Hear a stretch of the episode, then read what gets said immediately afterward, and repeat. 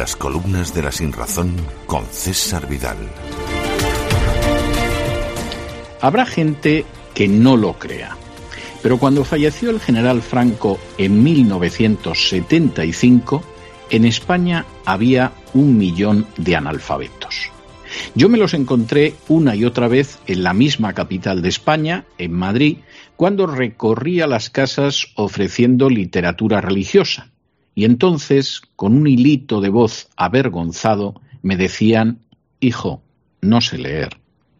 Me seguí topando con esos analfabetos todavía en los años 80, cuando yo mismo enseñé a más de uno y a más de dos a leer y a escribir.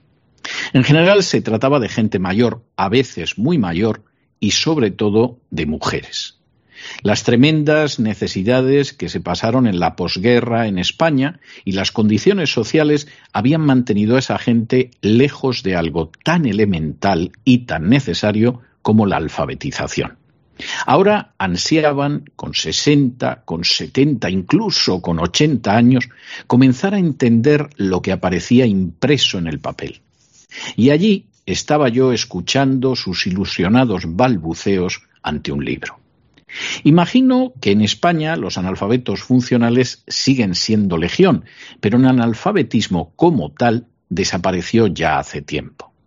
No se puede decir lo mismo, por desgracia, de Hispanoamérica.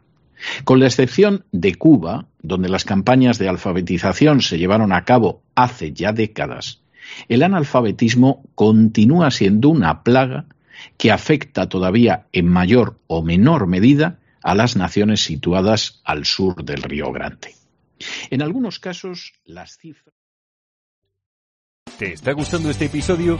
Hazte fan desde el botón Apoyar del podcast de Nivos.